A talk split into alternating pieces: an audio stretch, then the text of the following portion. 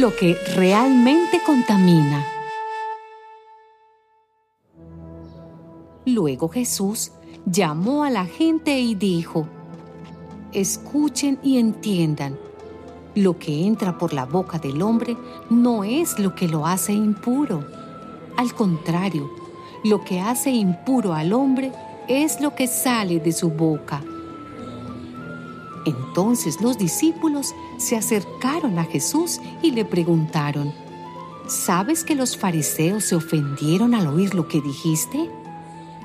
Él les contestó, cualquier planta que mi Padre Celestial no haya plantado será arrancada de raíz. Déjenos, pues son ciegos que guían a otros ciegos. Y si un ciego guía a otro, los dos caerán en algún hoyo. Pedro entonces le dijo a Jesús, Explícanos lo que dijiste. Jesús respondió, ¿Ni siquiera ustedes son todavía capaces de comprender?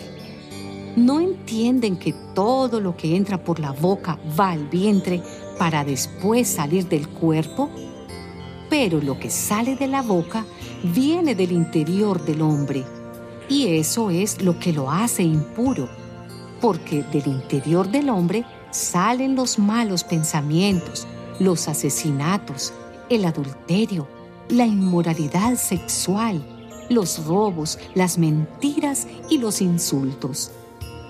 Estas cosas son las que hacen impuro al hombre.